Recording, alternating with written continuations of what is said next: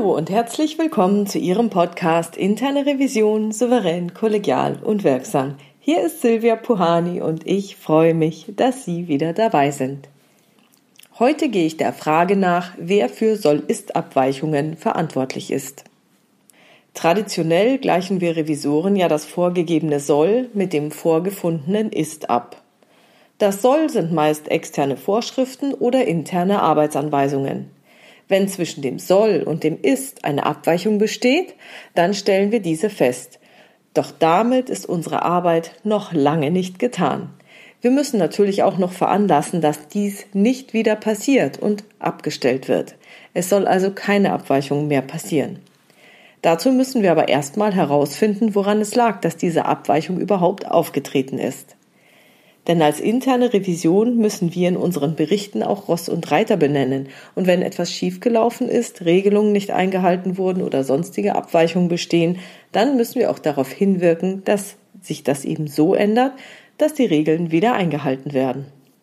Klassischerweise gibt es die folgenden drei Alternativen, an denen es gelegen haben könnte. Erstens, es war ein Fehler, der jemandem einfach so mal unterlaufen ist. Kann ja mal passieren. Zweitens, es lag an einem schlecht aufgesetzten Prozess, der eben sehr fehleranfällig ist. Oder drittens, es wurden die externen Vorschriften nicht vollumfänglich in interne Arbeitsanweisungen übersetzt und von daher nicht so bearbeitet und beachtet, wie die externe Vorschrift das verlangt. Dieser Fall ist dann eine Abweichung des Idealsolls mit dem Ist. Das klingt also erstmal recht einfach. Das liegt daran, dass wir bei der Ursachenforschung eben immer von linear-kausalen Zusammenhängen ausgehen.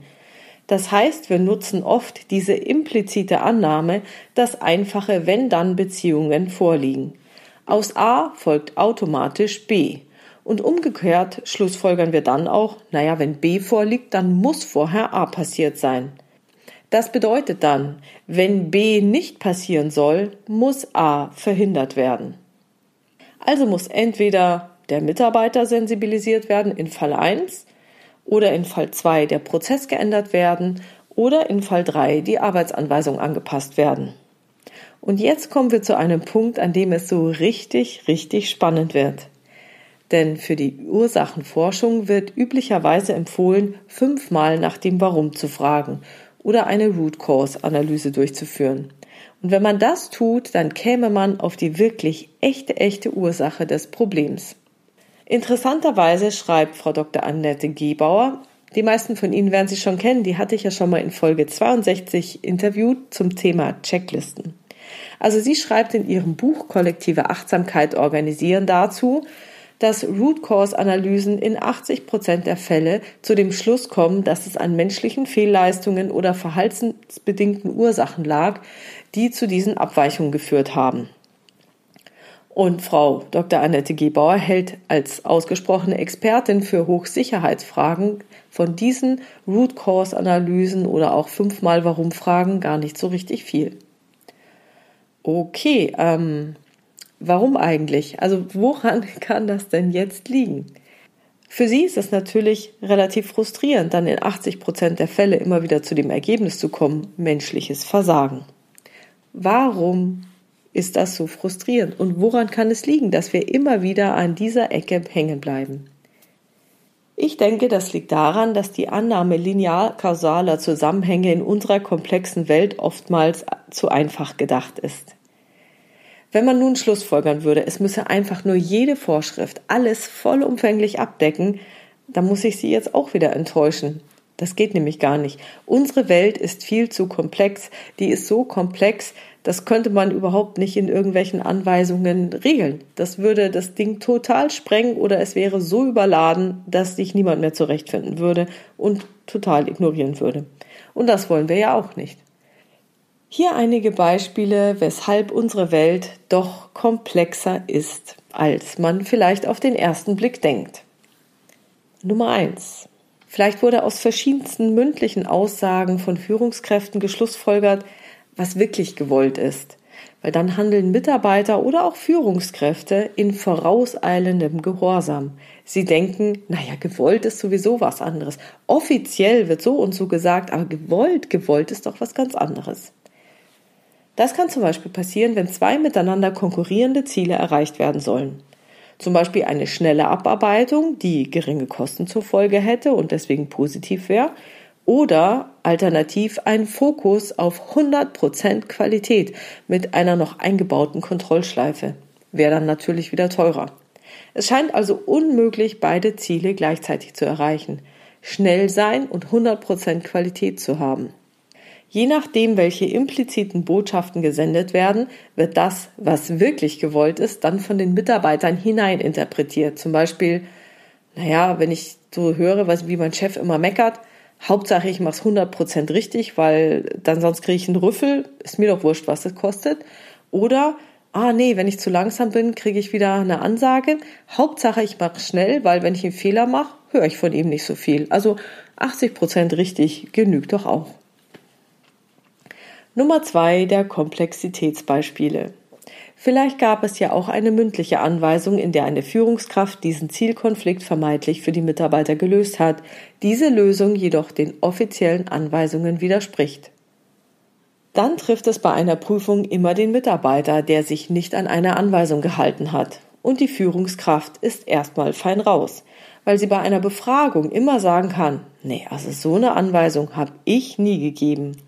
Umgekehrt, welcher Mitarbeiter wird denn einem Revisor gegenüber seine Führungskraft anschwärzen und sagen, mein Chef hat mich mündlich angewiesen, es zu tun. Ich habe leider keine Beweise dafür. Fall 3 der Komplexität wäre dann, dass es zum Beispiel auch Höchstleister sein können, die hier im Spiel sind und die geschützt werden sollten.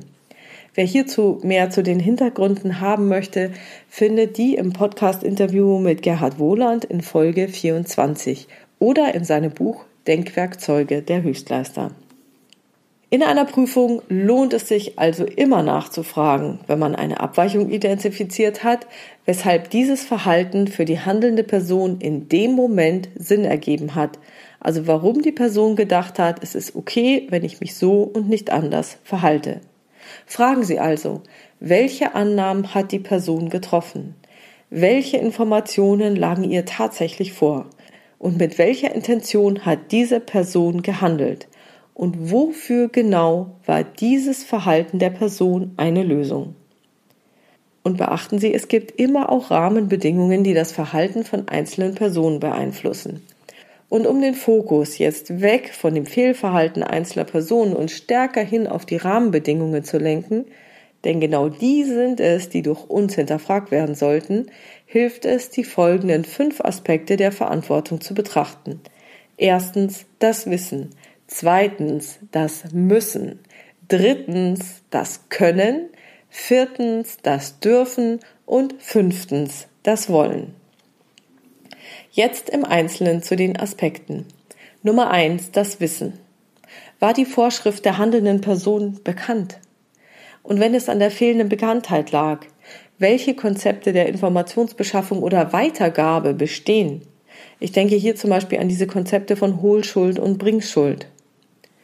Wie halten wir uns tatsächlich informiert? Welche anderen Informationswege wären stattdessen denkbar? Welche informellen Prozesse können eine Informationsweitergabe unterstützen?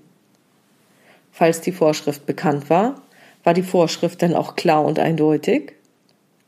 Und falls sie es nicht war, also wenn es an der mangelnden Klarheit und Eindeutigkeit lag, wie konnte eine unklare oder nicht eindeutige Vorschrift überhaupt veröffentlicht werden? Aber auch, wie kann man sich es denn erklären, dass keine Rückfragen da waren? War die Unklarheit oder die fehlende Eindeutigkeit bewusst eingebaut, um Handlungsspielräume zu eröffnen? Und schon sind wir beim Übergang zur Nummer zwei. Das Müssen. Muss die Vorschrift tatsächlich von allen verbindlich eingehalten werden? Wenn es am Müssen lag, also es gibt da eine Vorschrift, die eigentlich so nicht eingehalten werden muss, weshalb ist dann die Vorschrift genau so formuliert worden? Nur für den Prüfer? Nur für die externen Prüfer? Weshalb ist es dann niemandem aufgefallen, dass die Vorschrift angepasst werden müsste? Dann müsste es ja auch andere ähnliche Verstöße geben und nicht nur die eine Abweichung.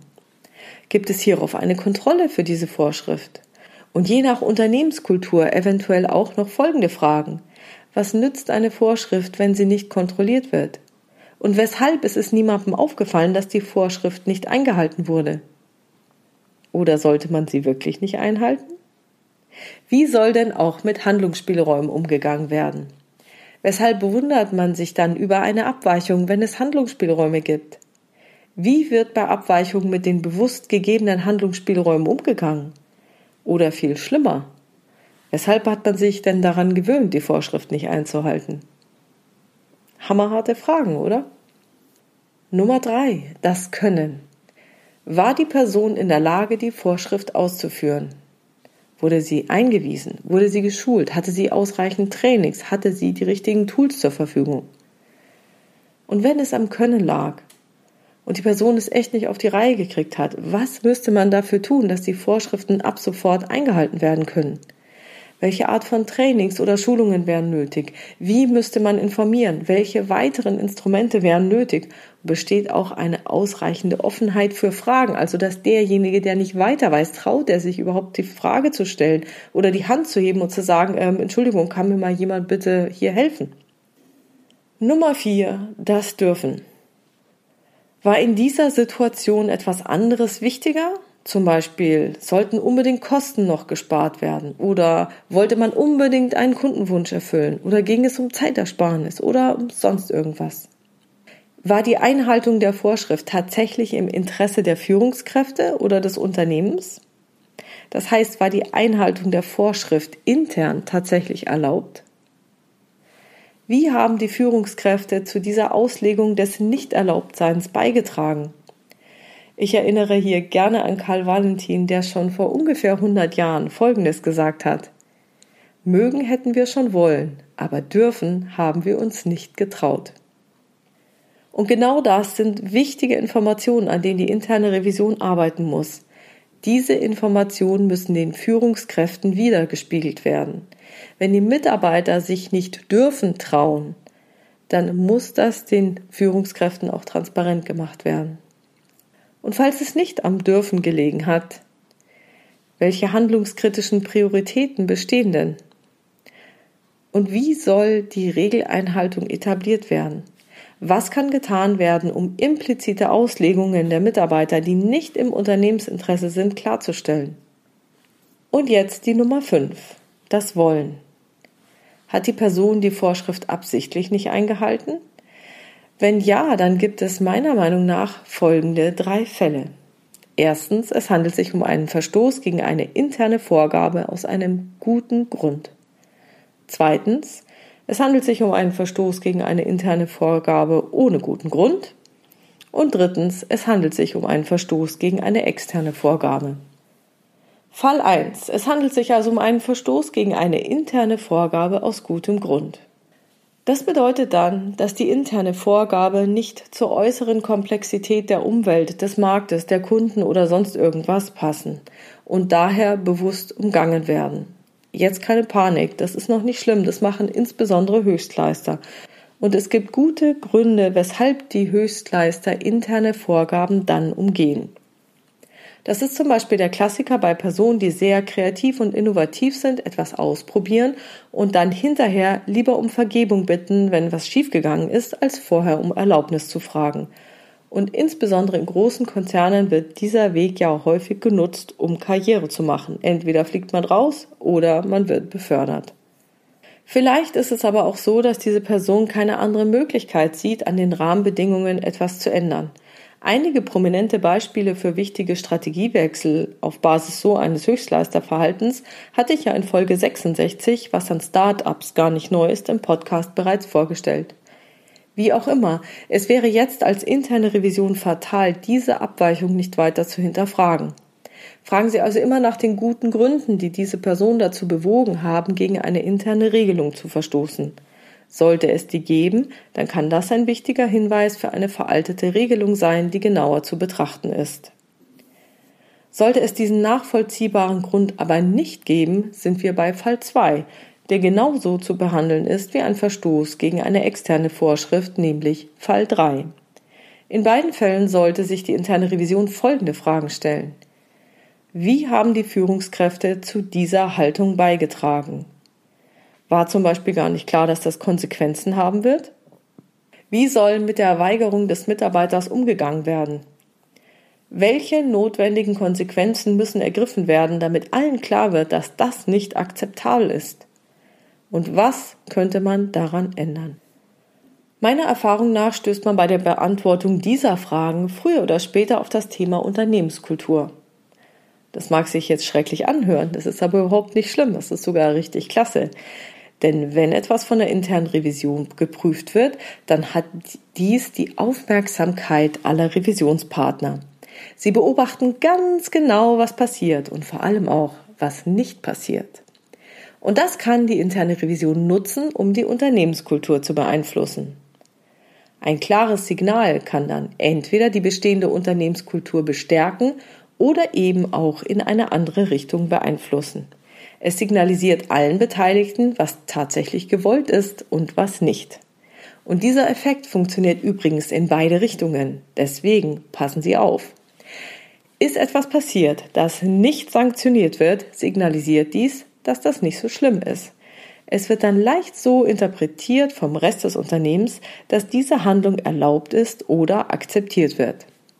Ist etwas passiert, das sanktioniert wird, signalisiert dies, dass so etwas nicht in Ordnung ist und nicht akzeptiert wird. Welche Signale Sie oder Ihr Vorstand auch immer senden, Denken Sie daran, dass diese Signale vom Rest des Unternehmens beobachtet werden. Und das hat großen Einfluss auf die Wirksamkeit der internen Revision. Investieren Sie also ausreichend Zeit in ein Erforschen der Hintergründe und Zusammenhänge.